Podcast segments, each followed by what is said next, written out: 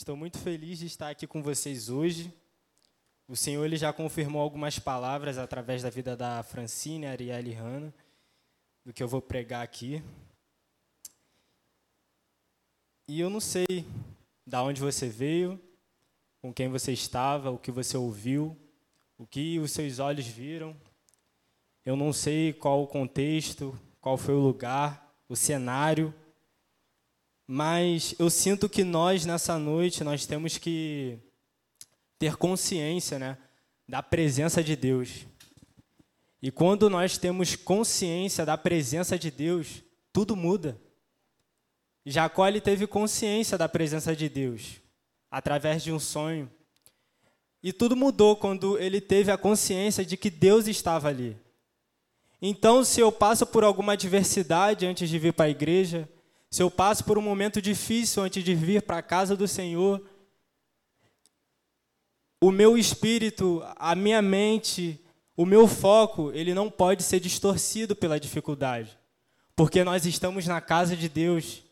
E na casa de Deus é a morada do Deus Altíssimo. Aqui mora a presença de Deus.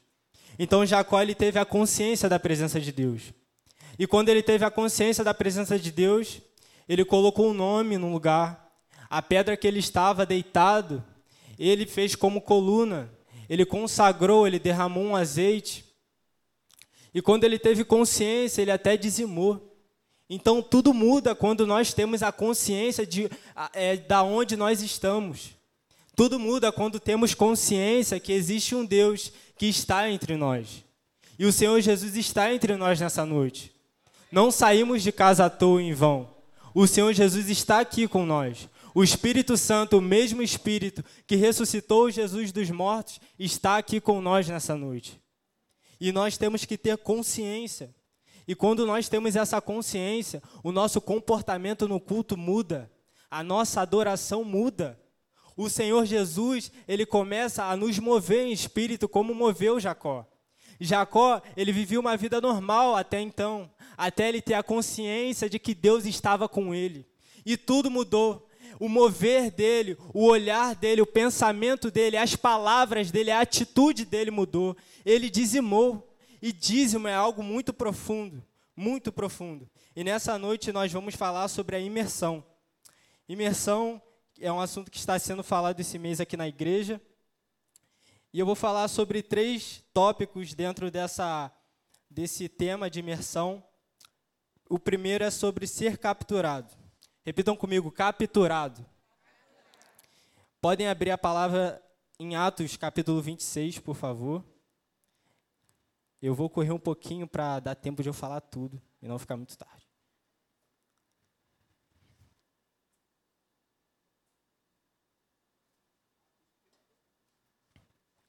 Atos 26, versículo 9 ao 18. Agora só falta eu. Me achei. 9 ou 18. Aqui, Paulo, ele, ele conta um testemunho, né, uma parte do seu testemunho. Diz assim: Na verdade, eu pensava que devia fazer muitas coisas contra o nome de Jesus, o Nazareno. Foi e foi exatamente o que fiz em Jerusalém. Havendo eu recebido autorização dos principais sacerdotes, encerrei muito dos santos na prisão e quando os condenavam à morte, eu dava o meu voto contra eles. Muitas vezes os castiguei por todas as sinagogas, obrigando-os até a blasfemar. E demasiadamente enfurecido contra eles, eu os perseguia até em cidades estrangeiras. Com isto em mente, parti para Damasco, levando a autorização dos principais sacerdotes e por eles comissionado ao meio-dia, ó rei, enquanto eu seguia pelo caminho, vi uma luz no céu, mais resplandecente que o sol que brilhou ao redor de mim e dos que iam comigo. E caindo todos nós por terra, ouvi uma voz que me falava em língua hebraica: Saulo, Saulo, por que você me persegue? É duro para você ficar dando coices contra os aguilhões? Então eu perguntei: Senhor, quem é você? Ao que o Senhor respondeu: Eu sou Jesus, a quem você persegue. Mas levante-se e fique em pé. Eu apareci a você para construí-lo ministro e testemunha tanto das coisas em que você me viu, como daquelas pelas quais ainda lhe aparecerei. Vou livrar você do seu próprio povo e dos gentios, para os quais eu o envio, para abrir os olhos deles e convertê-los das trevas para a luz e do poder de Satanás para Deus, a fim de que eles recebam remissão de pecados e herança entre os que são santificados pela fé. Sei que a Ana já orou por mim, mas eu queria orar nesse momento. Espírito Santo de Deus, eis-nos aqui, Pai, nessa noite. Senhor Jesus, pedimos, Pai, a Sua presença neste lugar. A Sua presença já está aqui, mas pedimos, Pai, a manifestação da Sua presença. Pai, nós estamos te adorando também, Pai, através da palavra. Nós estamos cultuando o Senhor através da palavra. Espírito Santo, abra os nossos olhos, nos dê entendimento, sabedoria, revelação. Espírito Santo, ministra em nossos corações. Espírito Santo, que a Sua palavra venha nos alcançar nessa noite. Que nós venhamos, Pai, ser mudado por Tua palavra. Que nós venhamos ser corrigidos. Que nós venhamos ser transformados por Tua palavra. Espírito Santo, estamos sedentos por Ti. Senhor Jesus, viemos aqui nessa noite para te adorar, para bendizer o teu nome, Pai. Estamos clamando, Pai, pedindo a tua presença e a manifestação dela, Pai. Em nome de Jesus. E aqui, como eu li em Atos, Paulo ele tem um testemunho. Paulo ele tem um, um testemunho, ele contou esse testemunho, é, um pouco desse testemunho aqui em Atos. E Paulo ele teve uma vida totalmente afastada da presença de Deus. Paulo ele levava os presos é, cativos, ele levava os cristãos presos, ele via muito deles sendo mortos, como Estevão foi morto. Paulo batia, Paulo fazia tudo de ruim contra os cristãos. Mas Paulo teve um passado. E nós, nós também temos um passado. Com nós não é diferente. Nós temos um passado. Eu não sei qual o seu passado, mas creio que muitos de nós temos um passado que foi um passado longe da presença de Deus. Eu sei que alguns cresceram em berço evangélico, mas a grande maioria não. Então, nós também fomos capturados por Deus. Assim como Paulo foi capturado em Damasco, nós fomos capturados por Jesus. Paulo, ele foi encontrado pelo amor de Jesus. Paulo ele foi encontrado pela luz de Jesus. E nós, quando nós estávamos em trevas, assim como ele diz no testemunho, nós fomos achados pelo amor de Jesus. Nós estávamos perdidos, mas nós fomos encontrados pelo amor de Jesus. Nós estávamos escravos no pecado, mas fomos libertos pelo amor de Jesus. Nós estávamos presos, mas nós fomos redimidos pelo teu sangue. Então nós temos um passado. Nós temos um passado assim como Paulo teve. E uma coisa que eu fico me perguntando, que me fez muito refletir nessa passagem. Agora, imagina se Paulo, com o passado que ele teve, imagina se ele ficasse acostumado com a vida que ele tinha após ter tido um encontro com Jesus. Seria totalmente sem graça, irmãos. Seria muito sem graça. Sabe, um rapaz que ele fazia o que fazia, no caminho de Damasco, ele encontra Jesus. As escamas dos olhos dele caem. E ele tem uma nova visão. Agora imagina se ele se acostumasse. Ah, eu encontrei Jesus, esse rei que esse rei que esses cristãos vivem falando, eu já encontrei com ele. Mas eu vou na minha igreja todo, toda quinta, todo domingo. Eu vou no templo orar com os irmãos também.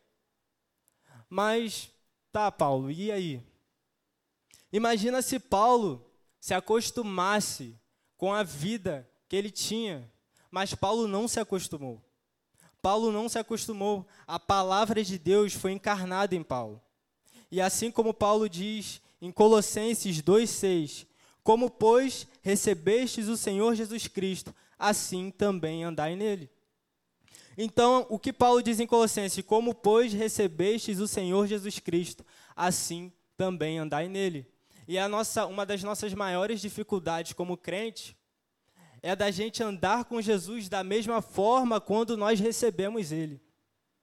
Quando nós recebemos Jesus, nós estávamos perdidos. Éramos escravos, estávamos longe de Deus, longe da presença de Deus. Mas algo novo veio sobre nós. Uma luz resplandeceu sobre nós e os nossos olhos foram abertos para ver Jesus. Aí nós recebemos uma novidade de vida e o nosso estilo de vida muda. Nós fomos despertados, aí passamos a ter um comportamento diferente, aí passamos a orar mais, aí passamos a buscar um Deus que eu nunca busquei intensamente antes, aí eu passo a ler a Bíblia, aí eu passo a jejuar mais. E assim foi a vida de Paulo. E essa é a mensagem de Paulo. Assim como recebestes o Senhor Jesus Cristo, assim também andai nele. Paulo andou nele, assim como ele recebeu em Damasco. Paulo continuou andando nele. E com Paulo não foi diferente, queridos.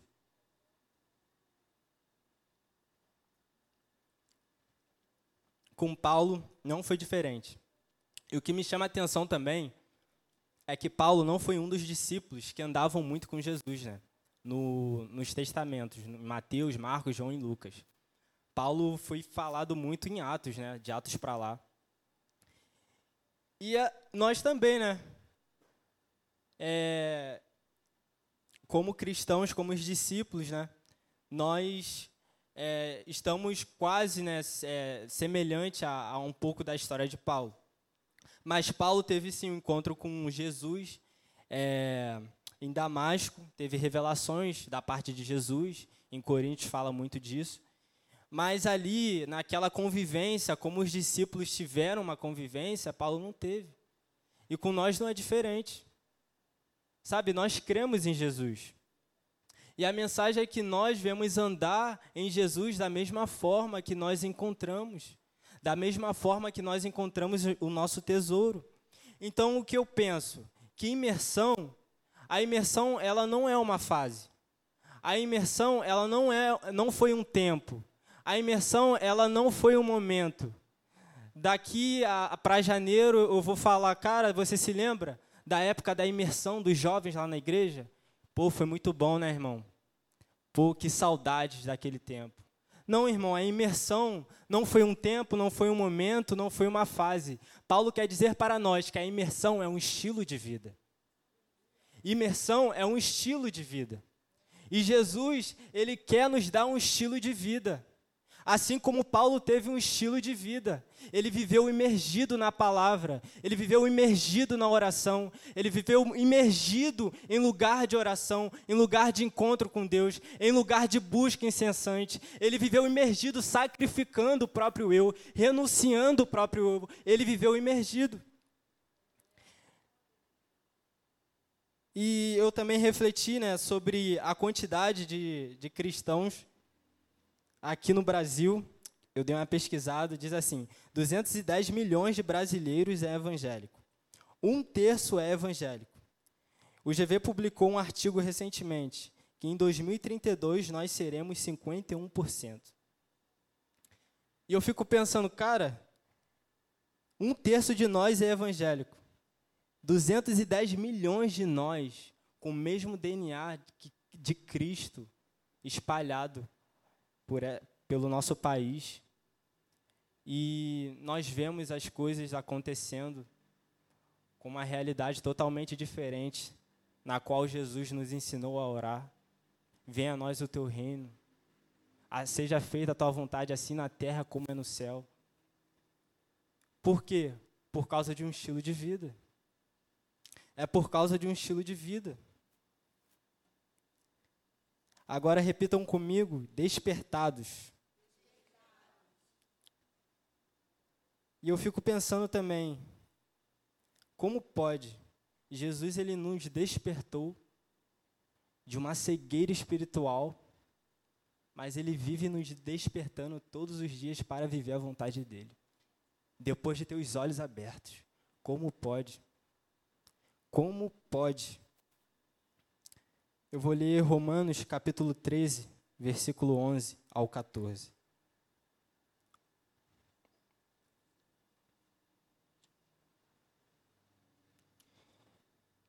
E digo isto a vocês, eu vou correr um pouquinho, que conheçam o tempo, já é hora de despertarem do sono. Porque a nossa salvação está agora mais perto do que quando no princípio cremos. Vai alta a noite e o dia vem chegando. Deixemos, pois, as obras das trevas e revistamos-nos das armas da luz. Vivamos dignamente como em pleno dia, não em orgias e bebedeiras, não em imoralidades e libertinagens, não em discórdias e ciúmes, mas revistam-se do Senhor Jesus Cristo e não faça nada que venha a satisfazer os desejos da carne. Então a mensagem de Paulo é, é para que a igreja venha despertar. Desperta tu que dormes. Viva um estilo de vida que Jesus quer que você viva. E qual o estilo de vida que Jesus quer que a gente viva? Ele orou em João 17. Pai, que eles sejam um, assim como eu, assim como eu sou um com o Senhor. E Paulo foi um rapaz que ele viveu um estilo de vida totalmente despertado. Porque um capítulo antes, ele vai falar sobre a renovação da vossa mente. Então, imersão, imersão é um, uma renovação da vossa mente contínua. Imersão é renovação, imersão é transformação contínua. Imersão é ser mudado continuamente. Isso significa imersão. Aí eu vou ler também Romanos capítulo 8, um pouquinho atrás, do versículo 5 ao 7. Que diz assim: Os que vivem segundo a carne se inclinam para as coisas da carne mas os que vivem segundo o Espírito se inclinam para as coisas do Espírito. Pois a inclinação da carne é morte, mas a do Espírito é vida e paz. Porque a inclinação da carne é inimizade contra Deus, pois não está sujeita à lei de Deus, nem mesmo pode estar. E Paulo, ele viveu uma vida inclinada para o Espírito Santo. Uma vida inclinada para as obras do Espírito. Paulo viveu segundo a vontade de Deus. E é muito bom quando nós vemos isso na Bíblia. Paulo, ele fala para a gente despertar, mas também fala para a gente viver uma vida inclinada. Se nós queremos viver é, a vontade do Senhor, que é boa, agradável e perfeita, nós temos que ter uma mente inclinada para Deus. Porque a gente pode cair num, num a gente pode se acostumar né, com a vida que a gente tem aqui. Assim como aconteceu com Jacó, que eu disse, da consciência da presença de Deus. Nós podemos facilmente nos acostumar com tudo, com tudo. E viver uma vida inclinada para o Espírito Santo é a gente não dar muito valor ao que os nossos olhos veem como dificuldade aqui. É a gente não dar muito valor ao que as circunstâncias tentam impedir da gente avançar. Porque o convite é para o homem desenvolver uma vida com Deus e não uma rotina. Então, viver uma vida inclinada para o espírito é viver uma é desenvolver uma vida com Deus e não uma rotina. E muitas das vezes nós estamos presos a uma rotina. Há uma rotina de vir para o culto quinta, há uma rotina de vir para o culto domingo, e tá bom. Hoje nós podemos receber uma palavra profética, podemos receber uma revelação, uma profecia, podemos receber uma oração e sair da porta como se nada estivesse acontecido. E voltar para casa como se nada estivesse acontecido aqui no culto. Por quê? Por causa da nossa mente. Nós precisamos a todo momento ter uma mente renovada por Deus, através do que? Da palavra, da oração, do jejum, através de um propósito, de um clamor. Deus ele quer nos afastar de ser crentes nominais, crente de boca, como eu li aqui, ó, 210 milhões de nós brasileiros é evangélico. A gente vê, anda pelas ruas de São Gonçalo, vê assaltos, criminalidade em alta, mortes, suicídios, vê ódio dentro de lares, famílias sendo destruídas. E 210 milhões de nós professam a mesma fé e creem no mesmo Deus. E por onde a gente andar, a gente vê uma igreja. O que há de errado? O que está acontecendo com nós? Eu sei que é difícil, é difícil até para mim orar, é difícil até para mim jejuar, É difícil até para mim sacrificar, renunciar ao meu eu, dizer não a algumas coisas que no momento seja boa para mim. Mas nós precisamos desenvolver uma vida com Deus e não uma rotina. E desenvolver uma vida com Deus é sair deste culto e dar prioridade para o que Deus está falando aqui com vocês. Desenvolver uma vida com Deus é sair de um culto de, do culto de domingo e dar prioridade à voz do Senhor para nós nos nossos lares. É guardar os mandamentos e a voz do Senhor. Viver uma vida, desenvolver, viver um estilo de vida. É isso, irmão. É chamar a presença de Jesus para os nossos lares é chamar a presença de Jesus para nós, é andar com Jesus, é viver segundo a vontade de Deus. Agora repitam comigo estilo de vida. E entendemos aqui que nós fomos capturados, mas mesmo capturados e salvos, o povo de Deus ainda precisa ser despertado. Assim como foi na vida daquele povo na época de Oséias, que Oséias, dentro daquele contexto caótico, de um cenário triste, ele teve que despertar o povo de idolatria, teve que despertar o povo do afastamento da presença de Deus.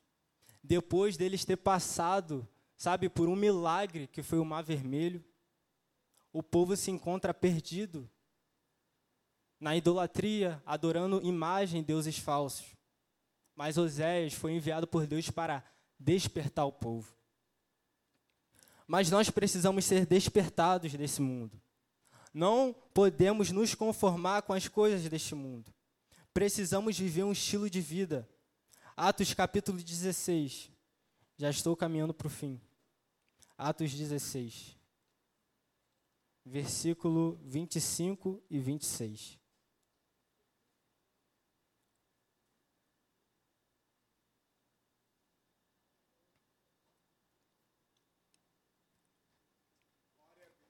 Por volta da meia-noite, Paulo e Silas oravam e cantavam louvores a Deus. E os demais companheiros de prisão escutavam. De repente sobreveio tamanho terremoto que sacudiu os alicerces da prisão. Todas as portas se abriram e as correntes de todos os presos se soltaram. Isso é um estilo de vida. Isso é um estilo de vida. Creio que lá não, não teve um slide com letras. Eles não cantaram Deixa o céu descer para acontecer isso. Eles não precisaram, não precisaram é, de uma música favorita, de um louvor favorito, de um louvor que fizesse com, que eles se moviam no Espírito Santo.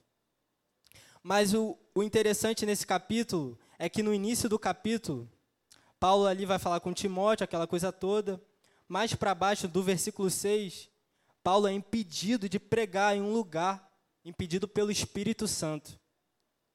Aí mais para frente, ele vai ser impedido de novo.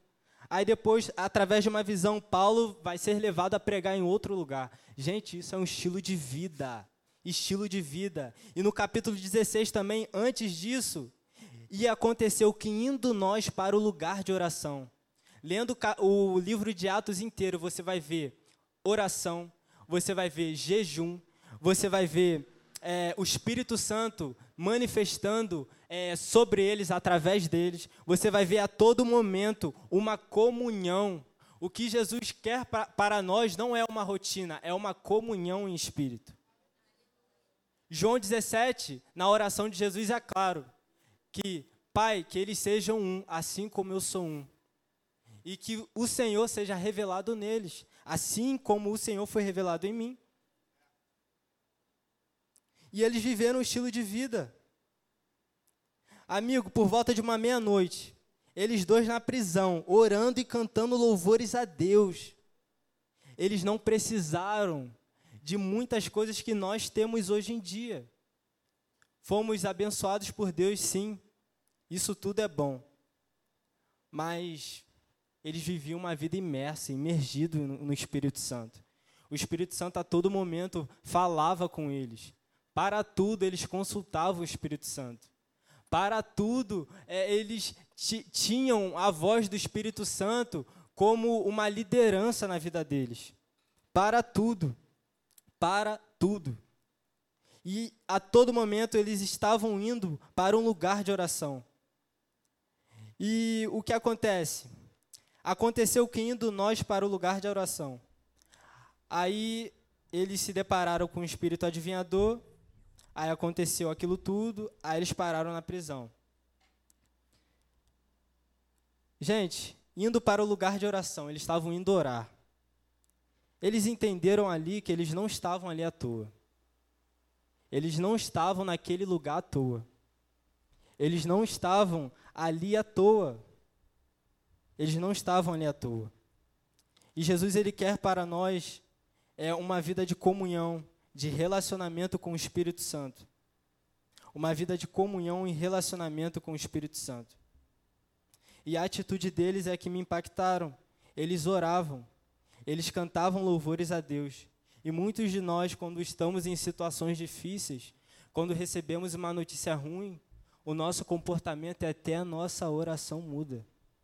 Até a nossa oração muda. Quanto mais eu me aproximo do Senhor, mais eu sou imergido e movido pelo Espírito Santo não pelas circunstâncias, não pelas situações, mas pelo propósito de Deus. Então vejo que a minha ação ela é conse consequência da vida que eu tenho frequente ou ausente no meu secreto. A ação de Paulo e Silas era um reflexo da vida de oração que eles tinham, da vida de comunhão com o Espírito Santo que eles tinham. Eu tirei print de eu vou ler aqui rapidinho. É sobre a Colômbia. Cali, Colômbia, foi uma cidade conhecida como a capital mundial da droga. Uma cidade tomada pela violência e todos os tipos de pecado que podemos imaginar. Mas quando a igreja entendeu e começou a se posicionar em oração, tudo começou a mudar. Haviam 15 mortes por dia após três meses de intensa oração das, igrejas, as mortes cessaram. Os cartéis de drogas começaram a ser desfeitos, a corrupção começou a diminuir e os barões das drogas que tinham uma alta influência sobre a cidade foram presos. Aqui embaixo está Pastores Júlio e Ruth Ruibal, ano de 1978. E eles viviam uma vida eles viviam um estilo de vida. Até em Atos diz que são estes né, que chegaram fazendo alvoroço e fazendo o mundo de ponta cabeça. E nessa noite eu entendo que a mensagem de Jesus Cristo para nós é para a gente despertar. Despertar, irmãos. E vivendo um estilo de vida, nós temos que viver um estilo de vida com uma causa de Deus no coração. É, na última pregação aqui eu falei sobre minha mãe. E Renata falou que através da oração dela, o Espírito Santo lembrou né, sobre o que eu tinha falado aqui sobre minha mãe. Aí ela me deu o convite né, da Conferência das Formosas. Aí eu falei, pô, eu vou lá. Amém. Eu recebi. Fui lá na casa dela entregar o convite para ela. Eu esperava tudo ao contrário, né? Porque ela é muito resistente. Mas assim, ela aceitou de boa. Não, filho, eu vou, tal. Eu, amém, amém. Mas eu ali ligeiro, né? Aí tá. Na outra semana voltei, ela já tinha ido trabalhar. Falei, Maria Clara, vamos orar pela nossa mãe, vamos orar pela, pela, pela sua casa, orar pela sua vida. Aí me bateu uma curiosidade de ver se o convite estava ainda na geladeira, porque assim quando ela pegou, ela colocou na geladeira. Aí eu fui lá ver o convite na geladeira, irmão. Quando eu fui ver o convite da, na geladeira, estava um outro convite do lado da concorrência. Não, não cabe a mim falar o nome. Eu olhei assim, eu falei, caramba. Agora imagina, irmãos, se eu não me posiciono Imagina se eu não entendo a voz de Deus. Imagina se eu não entendo o que Deus quer fazer através da minha vida. Imagina se eu não entendo o que o Senhor quer fazer na minha casa. Imagina se eu não me posiciono, uma coisa que eu aprendi é que tem uma coisa que Deus e Satanás não brincam, é com as nossas vidas. Toda palavra liberada neste altar de Deus para a sua vida é para te fazer viver os melhores dias. É para te fazer presenciar e testemunhar milagres de multiplicação, de salvação, de poder de Deus. Mas também eu entendo que quando Satanás ele quer lançar uma seta, é para nos derrubar. Não é brincadeira. Deus ele não brinca com nossas vidas e Satanás também não. Mas nós temos que nos posicionar. Temos que nos posicionar. Assim como foi dito pela Arielle aqui sobre os profetas, temos que entender que aqui há profetas. Deus levantou profetas aqui, Deus levantou pastores aqui. Temos que entender quando o pastor ou a pastora diz para, para a gente trazer fotos e colocar aqui. Ó. Talvez nós somos únicos levantados por Deus para aclamarem sobre os parentes que não conhecem o nome dele. E muitas das vezes não damos valor à voz de Deus quando saímos da porta para fora. Mas Jesus, ele quer que nós venhamos desenvolver um estilo de vida totalmente em comunhão com ele. E nessa noite eu creio de verdade que o Senhor Jesus ele está movendo algo no nosso coração. Ele está ministrando algo em nosso coração. Eu quero, eu quero falar para você, irmã, irmão, não desista de orar por aqueles que não conhecem o nome do Senhor. Há uma palavra que foi liberada sobre nossas vidas. Eu e minha casa serviremos ao Senhor. Nós não podemos desistir, desistir, desistir de perseverar, perseverar. Temos que perseverar nas promessas, nas promessas do Senhor. Quando abrirmos a nossa Bíblia, a palavra de Deus em casa, nós temos que entender que não é um livrinho qualquer, é o próprio Deus falando conosco. Eu abro a Bíblia, Senhor Jesus, o Senhor pode mudar minha história de novo, assim como você mudou, Pai. Assim como o Senhor mudou a minha história no dia que o Senhor me encontrou e me achou e me salvou, Pai. Senhor Jesus, eu não estou lendo um livro qualquer, o Senhor pode ser revelado através dessa palavra. Senhor Jesus, o Senhor pode ser revelado através dessa palavra. Nós temos que mudar a nossa ótica, o nosso olhar. Senhor Jesus, eu repreendo toda preguiça, Pai. Senhor Jesus, toda mente fechada. Pai amado, abre, abre as nossas mentes nessa noite, Pai. Que nós venhamos entender, Pai, que nós, Pai, que nós podemos, Pai, nós temos acesso, Pai. Nós temos acesso à tua presença através da palavra, Pai. Por mais que eu não sinta, mas eu creio, Senhor. Por mais que eu não sinta, mas eu creio. Por mais que eu não tenha vontade, mas o Senhor continua sendo digno, Pai. O Senhor continua sendo digno, Pai. Por mais que o meu dia foi difícil, Pai, o Senhor é digno. O Senhor é digno, Pai. Assim como Davi relata em Salmos: Estou cercado pelos meus inimigos, mas o Senhor é minha fortaleza. O Senhor é meu socorro bem presente na angústia. O Senhor é o meu rochedo, o meu refúgio. Em ti confio.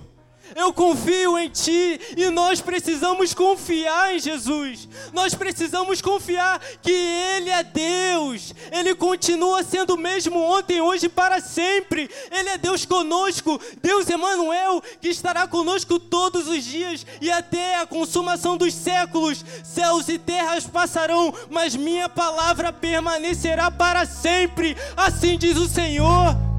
Nós precisamos ter consciência da presença de Deus. Nós precisamos ter consciência da presença de Deus.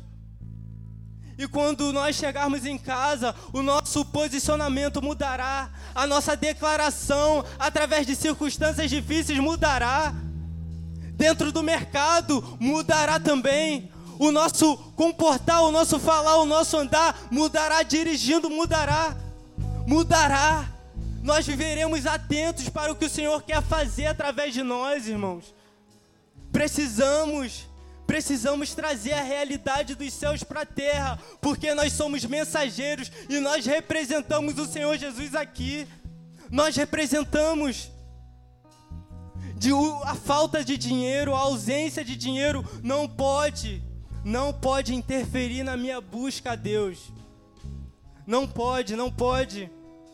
Temos irmãos na África que andam quilômetros para buscar Deus, e quando eles vão à casa de Deus, eles vão para adorar, eles vão para se entregar, eles vão para rasgar não as vestes, mas o coração. Eles entendem, eu vou caminhar, eu vou sujar o meu pé de lama, mas lá há um rei que governa, lá há um rei que é senhor de senhores. Nós precisamos ter a consciência da presença de Deus. Isso influencia em tudo, queridos. Influencia em tudo. No nosso estilo de vida. Influencia em tudo. Influencia em tudo. Em nome de Jesus, Senhor. Amém, Pai. Amém. Glória a Deus.